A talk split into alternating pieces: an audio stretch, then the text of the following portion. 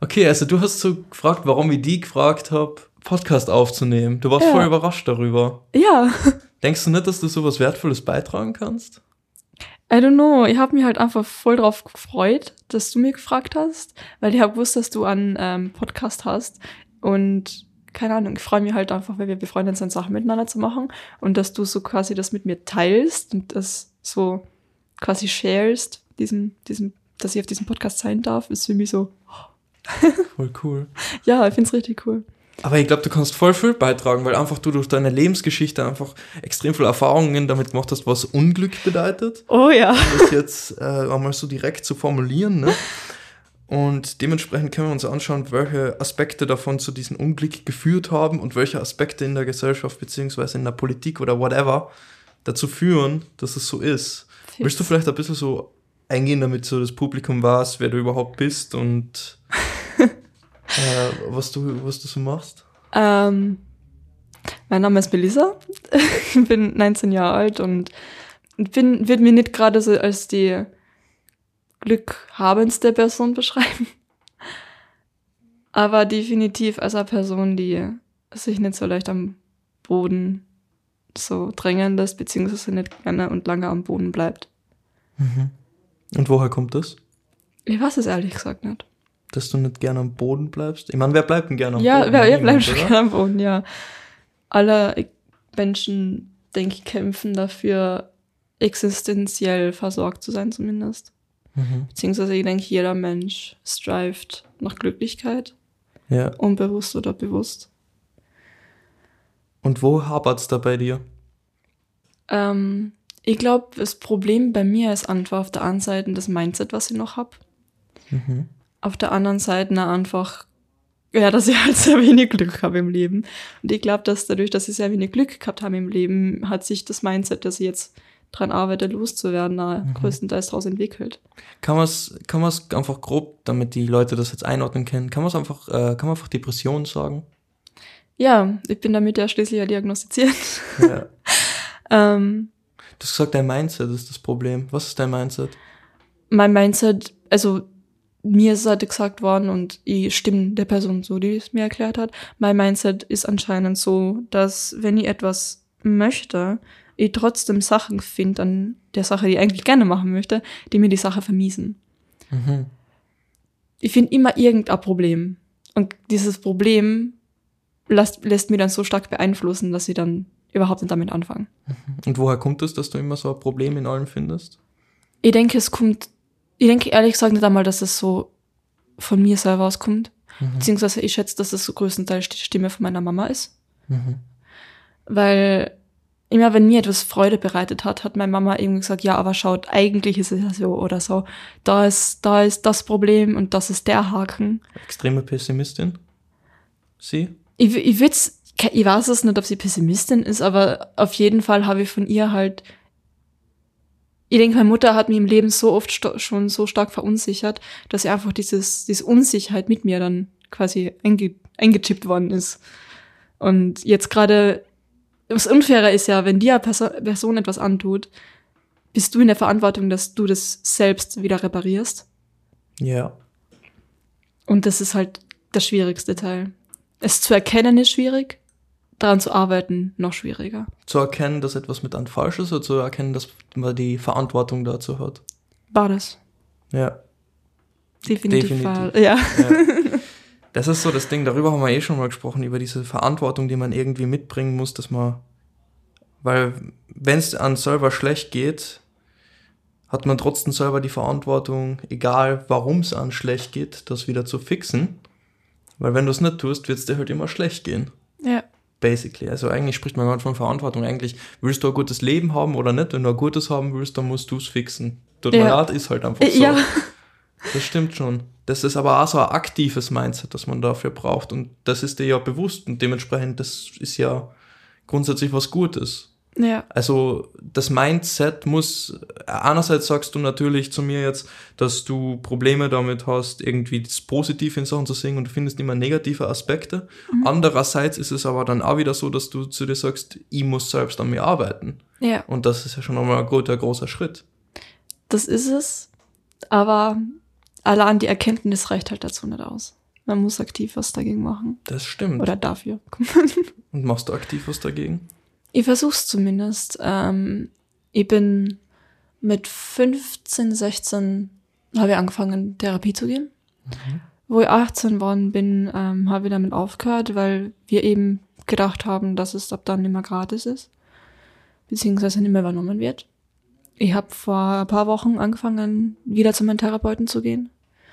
Und ich muss merken, äh, beziehungsweise ich muss merken, ähm, ich merke schon, dass es einen sehr starken Unterschied macht. Mhm. Ähm, ich war vor einem Monat wirklich an einem sehr, sehr tiefen Punkt. Und ich merke halt jetzt schon durch Therapie, Unterstützung von Freunden und dass, es, dass das so unglaublich wichtig ist. Und es gibt so viele Menschen, auch in unserem Alter witzigerweise, die behaupten, dass Therapie absolut nichts bringt. Wirklich? Mhm, Ich kenne ein paar Na, Leute, die doch, wirklich stimmt, sagen, ja, stimmt. Es gibt einige, die das sagen, dass Ja. Therapie eigentlich nichts bringt und man. Aber die meisten, die das sagen, sagen dann so, so sie können sich selbst heilen, so. Also, das ist so, Ja. das, war- das ist das, was ich immer her. Die Self-Confidence hätte ich gerne. Also höre selten, dass Leute sagen, Therapie bringt nichts, weil sich dann nichts ändert, sondern sie sagen einfach, Therapie bringt nichts, weil genau das, was du in Therapie machst, kannst du auch selber machen. Ja. Das, Stimme jetzt nicht unbedingt zu, aber es hat da eine kleine Wahrheit ja. mit sich, weil wenn du dieses Mindset schon einmal hast, dann kann man schon einmal sehr viel machen. ja. Ich Das denke stimmt. einfach, der Unterschied ist halt bei so einem Mindset, dass du so, du sagst dir selbst, ich kann das, ich kann mich selbst heilen. Aber wenn du dieses Mindset nicht hast und, und du quasi sagst, okay, ja, ich brauche Hilfe, dann ja, bist du schon mal offener dafür, Hilfe zu empfangen, wenn du sagst, ich brauche Hilfe, schätze ich mal. Ja. Das ist ein anderer Punkt, mit dem ich es, mir es sehr, sehr schwer tue. Ich tue mir sehr, sehr, sehr, sehr schwer damit, Hilfe anzunehmen. Und für die meisten Menschen, wenn sie mir ein Angebot machen ähm, und ich es dann halt ablehne, weil ich es nicht annehmen kann, Mhm. wirkt es für manche Menschen sehr, was nicht, dass ich sie wegstoßen würde, Ja. was sehr verständlich ist. Weil im Prinzip mache ich das ja, wenn ich das Angebot ja ablehne. Ich Mhm. stoße das Angebot ja weg. Ähm, aber ich weiß nicht, ich bin ein Mensch, ich tu mir, wie gesagt, sehr, sehr schwer Hilfe anzunehmen und halt in Therapie zu gehen und dran zu arbeiten, Hilfe annehmen zu können, ist für mich schon ein sehr, sehr großer Step. Ich habe ja viel Umzugsstress. Seit mehreren Monaten schon. Und mir haben schon sehr, sehr viele Leute versucht zu helfen. Und halt auch vorgeschlagen, kann für ein paar Monate bei ihnen schlafen oder ja, sie in der Wohnung ist halt für mich mal da. Und ich schätze diese Angebote unglaublich sehr. Wirklich, wirklich sehr. Aber ich kann es nicht annehmen, weil einfach, was sind? Ich weiß nicht, warum ich es nicht annehmen kann. Aber ich fühle mich Weißt du, woher nicht es kommt, damit. dass du das nicht kannst? Wahrscheinlich von meiner Erziehung. Meinst Denk schon, ja. Ja. Für uns war immer so, wenn wir irgendwo hingegangen sind und mir eine erwachsene Person irgendwas geschenkt hat, habe ich es nicht annehmen dürfen. Oder ähm, also kleine Sachen, wenn ich irgendwo zum Essen eingeladen werde oder halt zu einer Freundin bin und die Mama von ihr dann sagt, ja, komm, iss mit uns oder so, ich werde es wahrscheinlich nicht annehmen. Mhm. Einfach weil ich so erzogen bin, dass man das nicht annehmen darf. Aus irgendeinem Grund. ich weiß es nicht. Ähm, richtig komisch, aber Das ist so die Ja. Erziehung gewesen im Prinzip von dir, dass du dir die, dass du das auch nicht annehmen darfst, dementsprechend keine Hilfe annehmen darfst, ja. dass du überall das Negative siehst. ja. Das kommt ja aus der Erziehung, wo sich dann für mich natürlich die Frage stellt, was macht man da dagegen bei, du bist ja kein Einzelfall, du bist nicht die einzige Person in Österreich unter 8 Millionen, beziehungsweise ich glaube jetzt sind wir schon fast bei 9, Keine äh, die, äh, die so ein Problem mit ihren Eltern hat. Ja. Es ist wirklich Was macht man da? arg. Weil du kannst ja, also du kannst nicht wirklich äh, Menschen das Recht wegnehmen, Kinder zu bekommen. Das ist ja basically nicht möglich. Na, Also was macht man, dass man das verbessert? Gibt's da Möglichkeit? Was denkst du? mein Psychologielehrer ist davon ein ziemlicher Fan und ich mittlerweile auch. Workshops How to be a Parent. Ja, Ähm, ich finde, das sollte zumindest vom Staat angeboten werden, ähm, mhm. an Kurs ähm, freizustellen, wie man ein Kind erziehen sollte, mhm. beziehungsweise sollte es, ja, es sollte einfach vom Staat gegeben sein, beziehungsweise auch von unserer Gesellschaft akzeptiert das sein. Ich finde es so traurig einfach, dass die Art von Erziehung, mit der ich groß geworden bin, das vielleicht nicht das Standardmodell ist, aber sehr, sehr häufig vertretenes Modell. Und ich wollte für sehr, sehr lange Zeit nie Kinder haben, weil ihr halt gedacht habt, dass die Erziehung, mit der ich groß geworden bin, dass jedes Kind so erzogen wird, dass das normal ist. Mhm. Und ich habe erst jetzt in den letzten paar Jahren rausgefunden, dass das überhaupt nicht normal ist. Ja.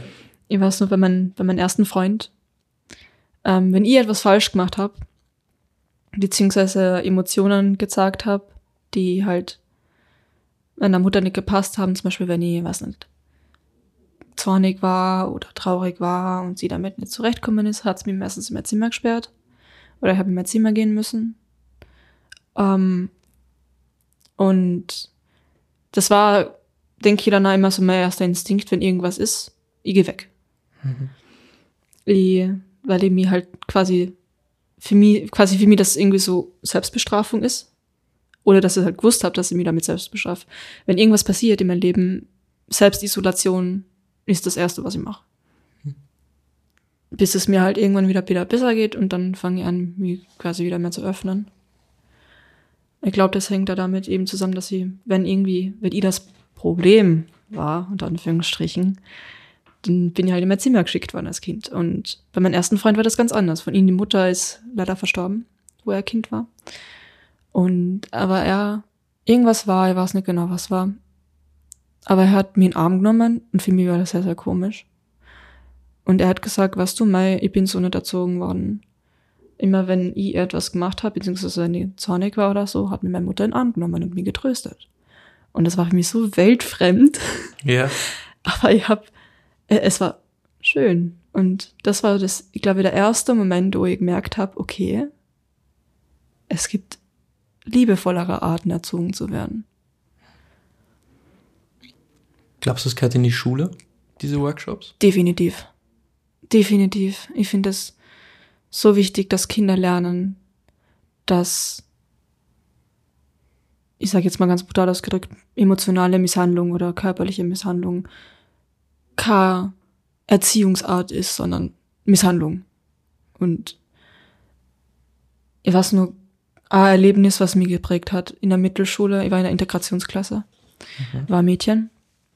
Und ähm, wir haben alle gewusst, dass bei ihr daheim es echt schlimm war. Die Polizei war wirklich mindestens einmal die Woche bei ihr, aber irgendwie hat nie irgendwie was geholfen. Und irgendwann hat sie uns gefragt, wir haben so in einem ganz normalen Gespräch, also mit mehreren Menschen, und, und sie hat dann auf einmal so eingeworfen, so, ja, schlagen eure Eltern euch eigentlich? Und wir haben halt instantly aufgehört zu reden und haben uns umgedreht zu ihr und haben sie halt angeschaut, weil das für uns halt so weltfremd war. Und wir haben gar nicht gewusst, wie wir auf das reagieren sollen. Wir waren ja selbst so zwölf, elf Jahre alt. Und das Ding ist, was ich jetzt im Nachhinein richtig schlimm finde, ist, alle haben gewusst, dass bei ihr zu Hause was nicht passt. Die Polizei war schon öfters da und trotzdem hat keiner irgendwie ihr, ihr geholfen. Niemand. Die Lehrer, sie waren dadurch, dass sie in Integrationsklasse waren, haben die Lehrer sie zwar ein bisschen beim Boden gehalten, aber Warum hat sie niemand aus diesem Haushalt entfernt? Warum hat da die Polizei, der Staat nichts dagegen unternommen? Warum haben die Lehrer nichts aktiv dagegen unternommen? Sie hat noch eine große Schwester und einen kleinen Bruder und der kleine Bruder hat, wenn es mir nicht täuscht, eine Behinderung. Mhm. Hast du irgendwie einen Guess, warum das so war? Warum da niemand was dagegen unternommen hat? War es dieses Gefühl von, das ist nicht meine Sache, da mische ich mich nicht ein? Oder war es auch Angst oder? Ich denke, es war viel mit Angst verbunden. Mit den Einmischen in das Ganze. Ja. Ich denke, die Leute haben Angst. Beziehungsweise, was ich noch, was ich auch sehr grausam finde, die Leute haben es gewusst, die Leute haben drüber geredet, aber nicht, aber halt untereinander. Und quasi haben immer gesagt, ja, sie ist so ein armes Mädchen, sie ist so arm, warum hilft ihr niemand? Aber sie selber haben, hätten nie die Polizei gerufen, sie selber hätten nie geholfen. Es war nur einfach so, dass sie sich quasi gut fühlen, dass sie Mitleid sagen. Fällt dir nicht einfach Mut? Ich denke, ich weiß es nicht, das war einfach ganz eine komische Art von Gespräch meistens. Ich habe mir, ja. wenn ihr das miterlebt habt, das waren meistens erwachsene Leute, was es nicht gerade besser macht. Weil die halt wirklich was machen hätten können. Aber fehlt nicht wirklich genau an dieser Stelle der Mut? Wenn sie sagen, ja, die Armen so, und das machen sie im Prinzip nur, um sich selbst gut fühlen zu können, weil sie irgendwie Mitleid gezeigt haben, aber sie haben nicht den Mut, etwas zu sagen. Da fehlt doch Mut, oder? Es fehlt auf der einen Seite der Mut, aber ich glaube, was noch mehr fehlt, ist Rückgrat. Mhm. Was ist der Unterschied? Mut ist etwas, ähm, ich habe Angst und trotzdem mache ich's. Rückgrat ist, es ist moralisch richtig, das zu machen. Egal, ob ich Angst habe oder nicht. Also für die Moral? Ja, die Moral ist das, was fehlt. Die Moral, etwas für andere Menschen zu tun. Ja, ich schätze. Warum fehlt die? Das war gut zu wissen, nicht? Das wäre echt gut zu wissen, ne? ähm, ich weiß es nicht. Ich weiß nicht, warum der Mensch so ist, wie er ist. Es gibt sehr, sehr viele grausame Menschen auf dieser Welt. Es gibt sehr, sehr viele gute, gute Menschen auf der Welt. Glaubst du nicht, dass Grausamkeit oft von, also mir kommt vor, Grausamkeit kommt oft von Grausamkeit. Ja. Menschen werden grausam, wenn sie wenn sie grausam behandelt worden sind, ja. Genau. Dementsprechend ist ja dieser Schritt von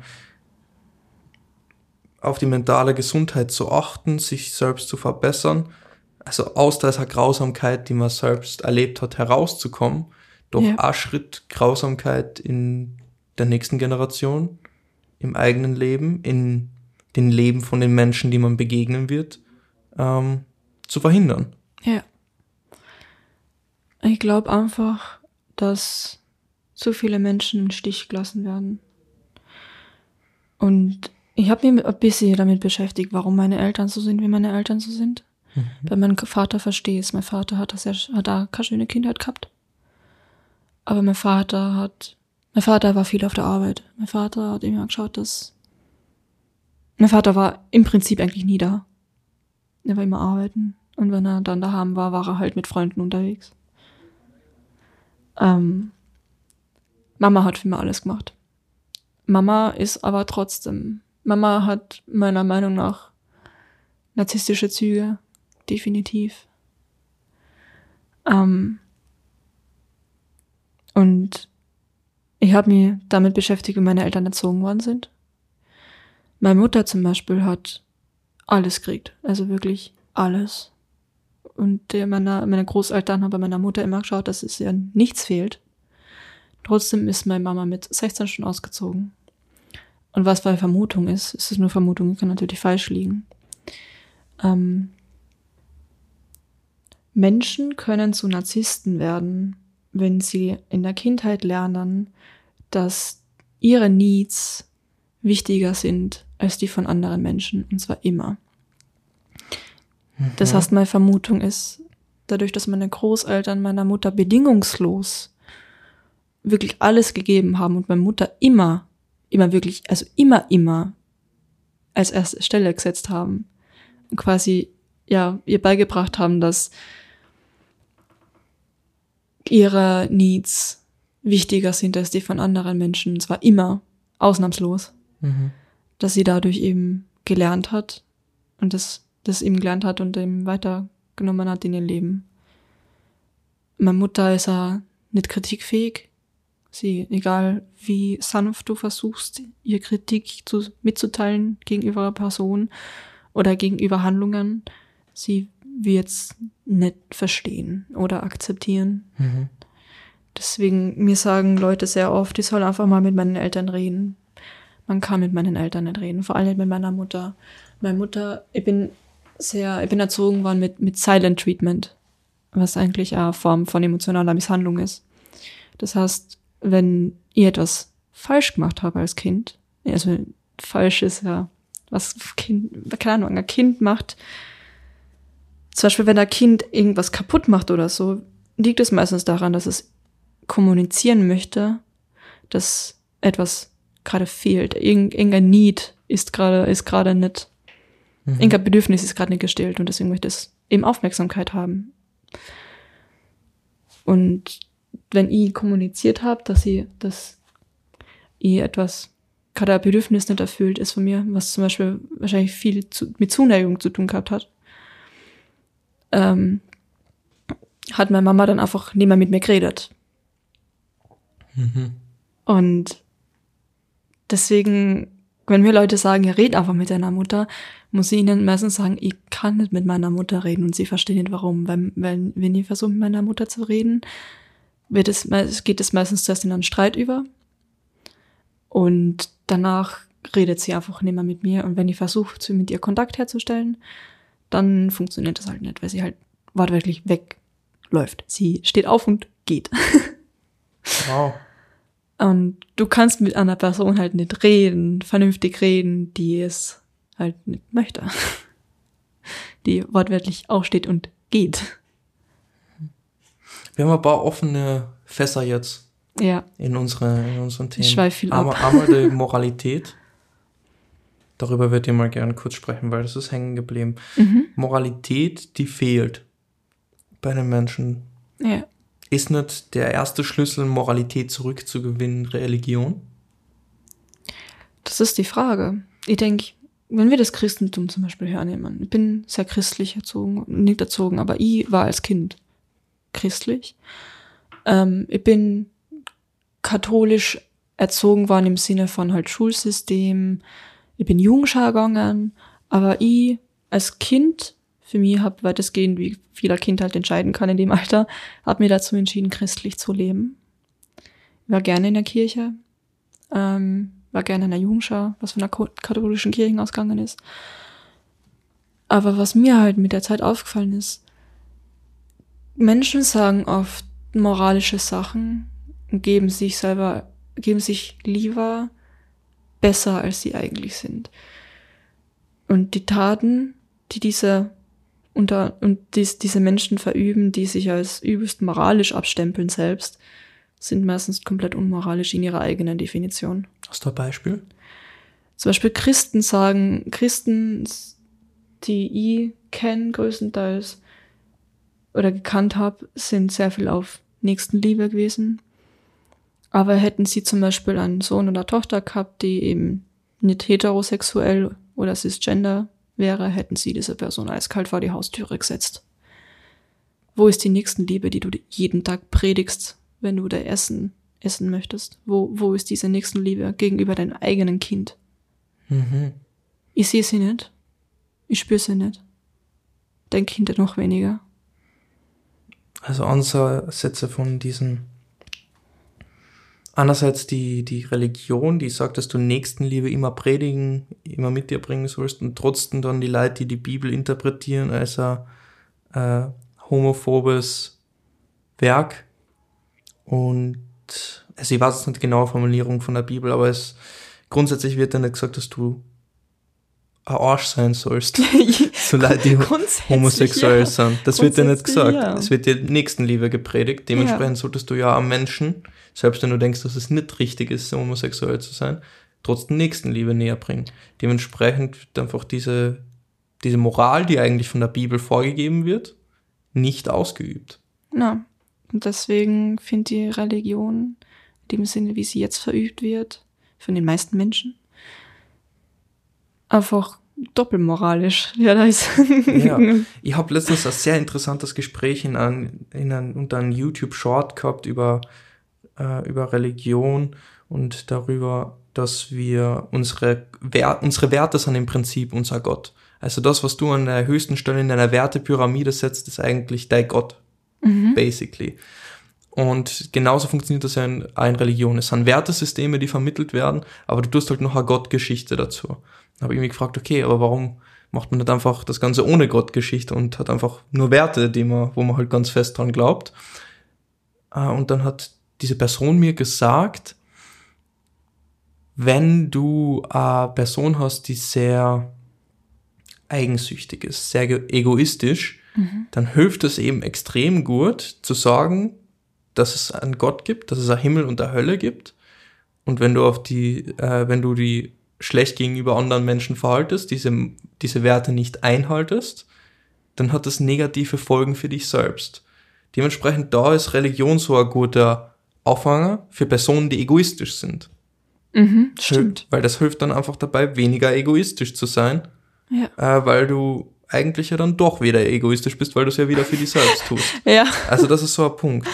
Äh, aber Leute, die jetzt nicht egoistisch sind und ihre Handlungen schon abgleichen mit den Menschen um sie herum und schauen, was einfach das Beste ist, da brauchst du ja eigentlich keine Religion dafür. Da brauchst du ja eigentlich nur eine Wertehierarchie für dich selbst. Also was du halt, wie du halt so sagst, wie du das Leben gern führen würdest, was für dich wichtig ist. Ähm, und du machst das einfach, weil du einfach zutiefst davon schon grundauf überzeugt bist. Und ja, das ist so die, die Sache mit, mit Religion, ne? Die Sache mit Religion, ja.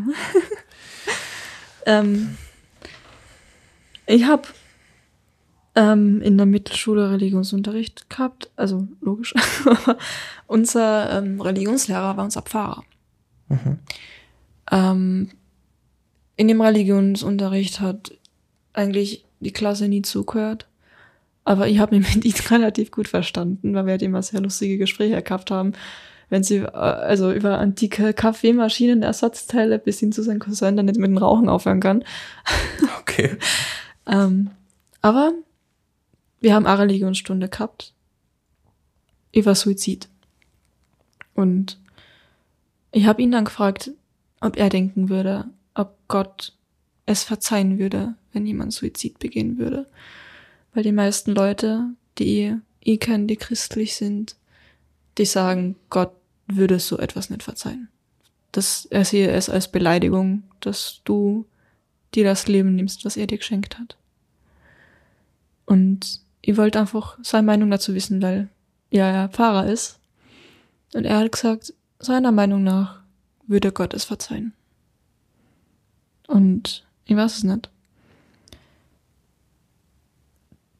Er ist für mich eine sehr, sehr interessante Persönlichkeit. Wir verstehen uns noch immer relativ gut. Ich weiß, es sind jetzt keine Kameras da, aber ich ziehe mich jetzt gerade nicht gerade christlich an, wenn man es mal so beschreiben dürfte. Und Ja, so Goth Girl-mäßig. I guess, ja. Und er, er judgt es nicht. Er ist, er übt die Art von Christentum aus, wie es für mich persönlich, wie ich es persönlich verstehe. Mit, er ist, er, er judgt niemanden, egal für was. Er liebt bedingungslos jede Person und versucht zu helfen, egal wie. Und wenn Das heißt- Religion einfach nur das wäre, dann hätten wir wahrscheinlich auch keinen Streit über Religion, oder? Ich denke, Ja, wenn die Homophobie irgendwo wäre im Christentum. Ich meine, im Islam jetzt nicht anders, aber, aber Ja. wir sprechen ja gerade spezifisch über das Christentum. Wenn die Homophobie nicht wäre, wenn all diese moralischen Werte, die irgendwo da gehalten werden, äh, gepredigt werden, da eingehalten werden würden und nicht irgendwie sich ja irgendwie so ein Blödsinn eingeredet wird, dass wenn jemand irgendeine Moral nicht einhält, dass er ein schlechter Mensch ist, dann hätten wir das alles nicht. Dann hätten wir nicht.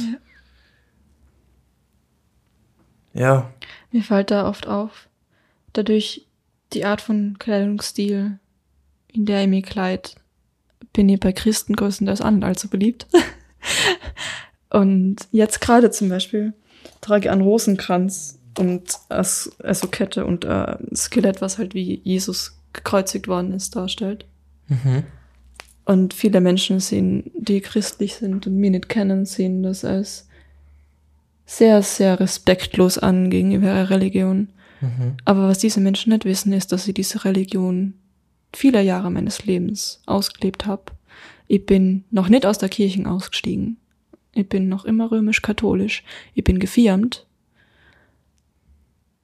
Ich habe, denke ich mal, das Recht dazu, diese Sachen zu tragen, weil es einfach ein Teil meiner Identität ist.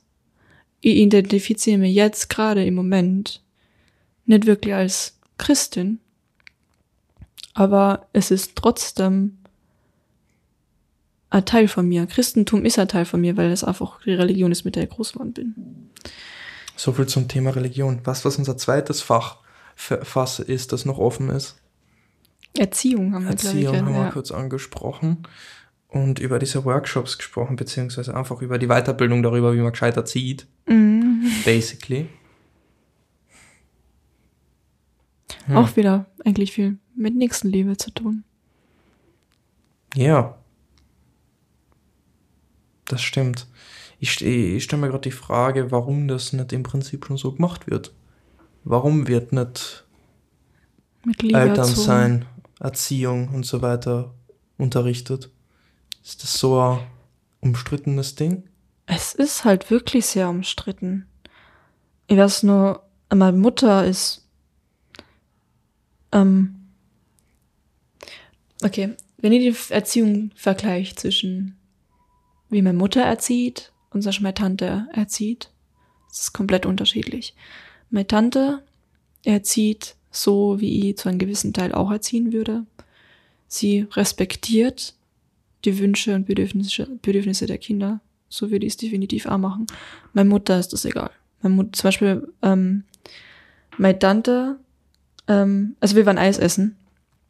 Und meine Cousine, die war zu dem Zeitpunkt circa drei Jahre alt, hat halt Eis um den Mund verschmiert gehabt.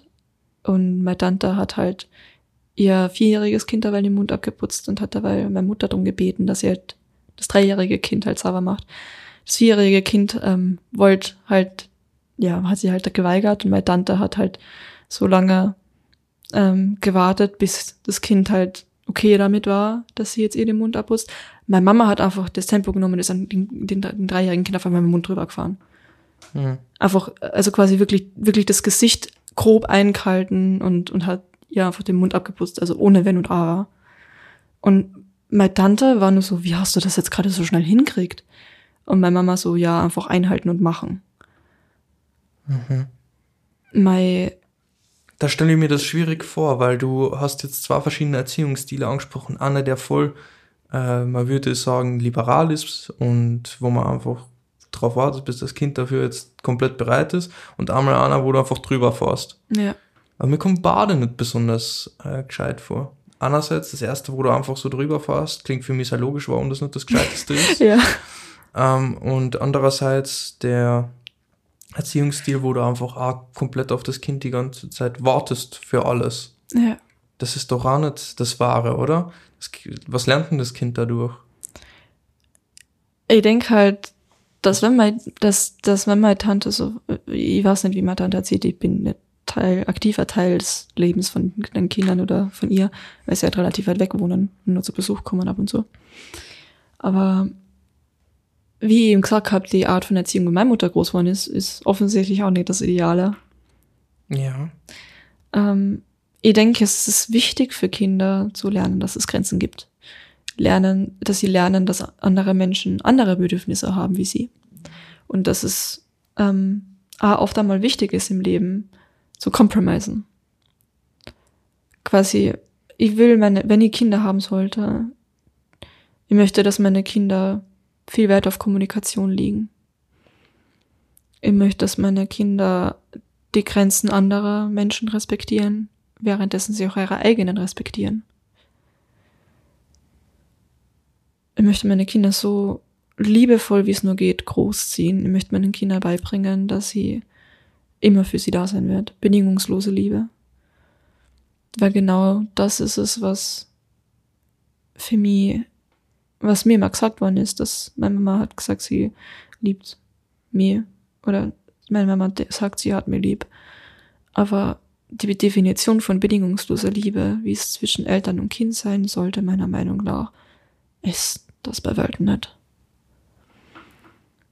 Es, ich habe da mit meinem Therapeuten drüber geredet. Er findet, es gibt zwar verschiedene Arten von Liebe.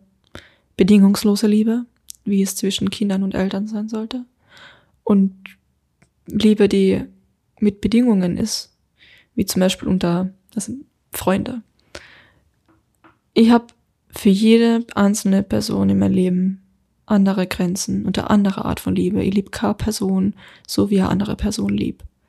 Selbst unter Freunden. Ich liebe es ist immer so, so schräg. So viele bei uns sagen so, wenn jemand zu dir sagt, ich liebe dir, sind wir meistens so, oh mein Gott, was? Aber ich sag zu meinen Freunden auch, ich hab die lieb oder ich lieb die.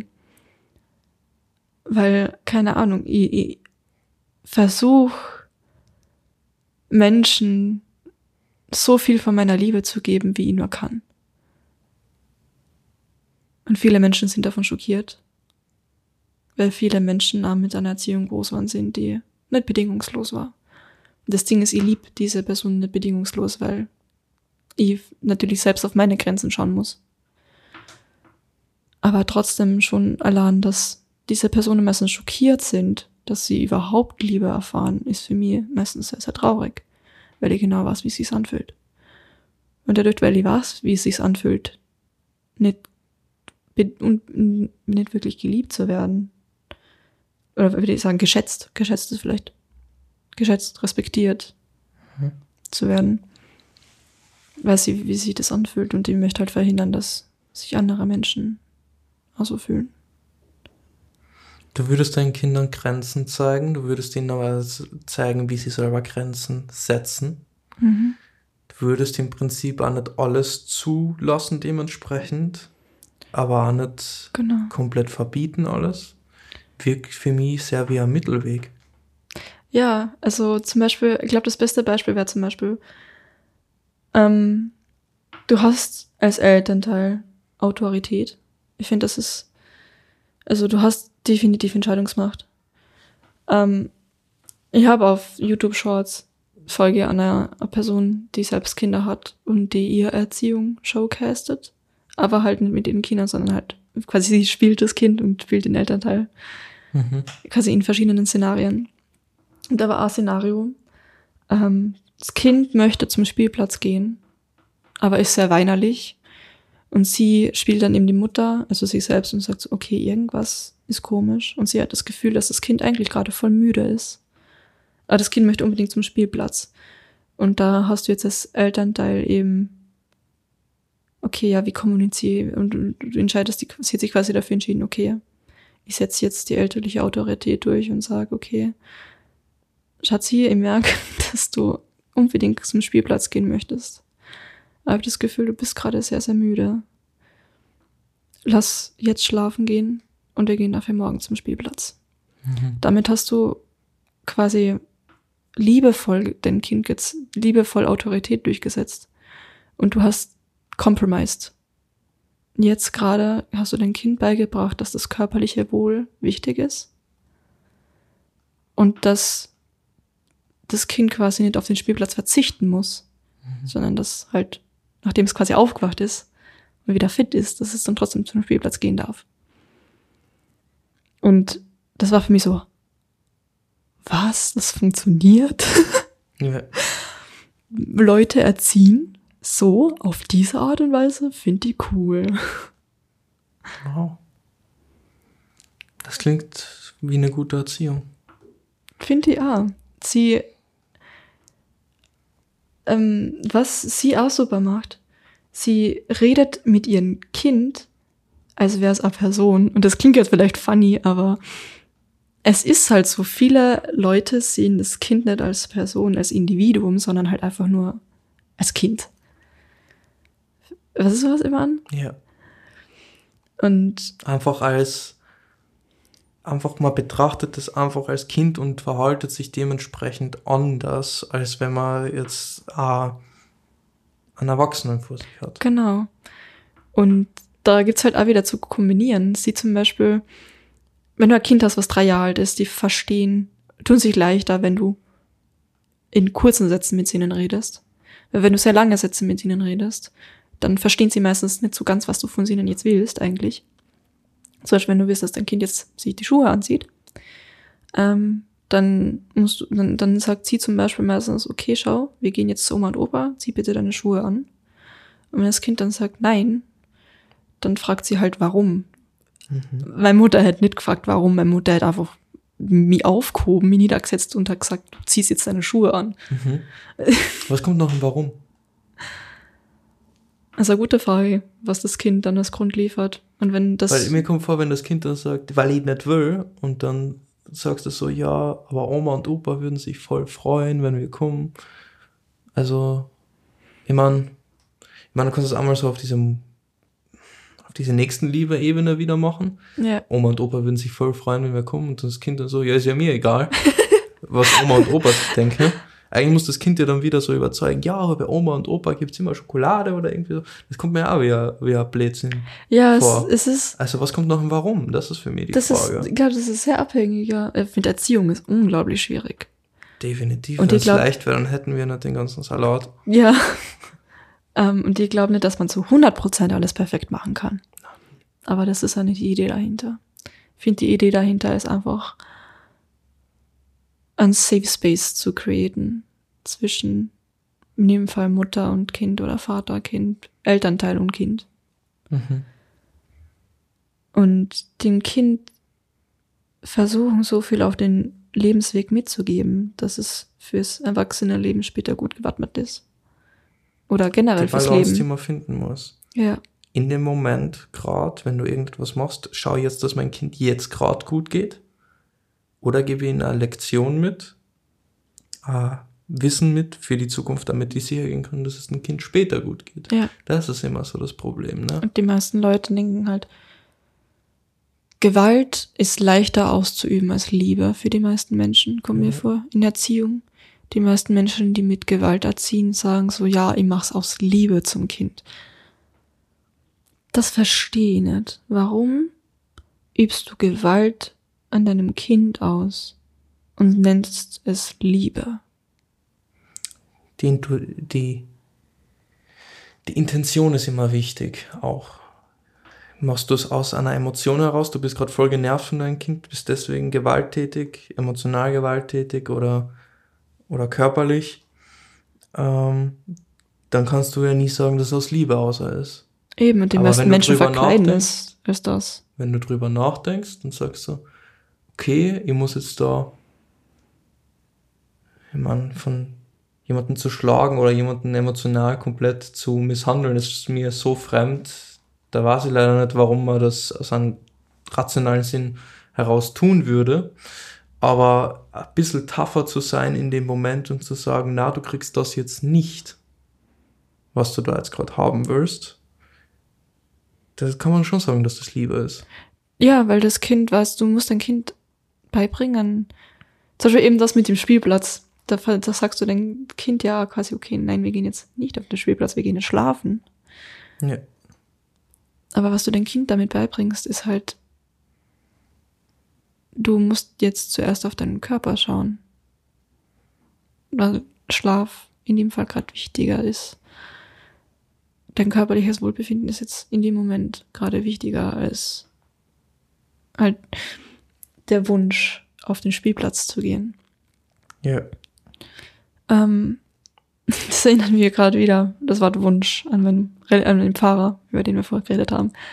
Er hat uns in einer Stunde gesagt, es gibt einen Unterschied zwischen Wunsch und einer Sehnsucht. Ein Wunsch ist etwas, das ziemlich ja, belanglos sein kann. Zum Beispiel, ja, ich wünsche mir ein neues Auto, ich wünsche mir die Art von Fenster in meiner Wohnung zu haben. Eine Sehnsucht ist etwas viel Größeres als ein Wunsch. Mhm. Eine Sehnsucht ist etwas. Essentiell. Kannst du mir helfen? Stimmt schon, essentiell. Essentielles. ähm, und ich habe das irgendwie so schön gefunden. So quasi, mal, ich schätze mal, wenn der Pfarrer jetzt dieses Beispiel nehmen würde mit dem Spielplatz und Schlafen gehen, würde er sagen, der Wunsch wäre gerade auf den Spielplatz zu gehen, aber die Sehnsucht wäre gerade schlafen zu gehen. Hm? quasi, ja, das Idee schätzt, so würde man das einkategorisieren können nach dem Modell von dem, von dem Pfarrer. Ah, interessant. Wie kommst du drauf? Ähm, dadurch, dass ich das Wort Wunsch gesagt habe, habe ich eben an das gerade denken müssen. Das sind die Fässer, die wir geöffnet gehabt haben. Das war viel schneller vorbei, als ich gedacht hätte. Like, ja, das geht, shit. das geht sehr schnell alles immer. Ja, danke Melissa, dass du dabei warst. Danke, dass du uns so einen Insight gegeben hast, ein dein Leben und was und mit mir über Moral, Religion und Erziehung gesprochen hast. War ein sehr guter Insight in das Ganze. Das war Happiness Ideology Podcast. Nicht vergessen, dem Podcast zu folgen und fünf Sterne da zu lassen. und wir hören uns dann wieder nächste Woche. Ciao, ciao.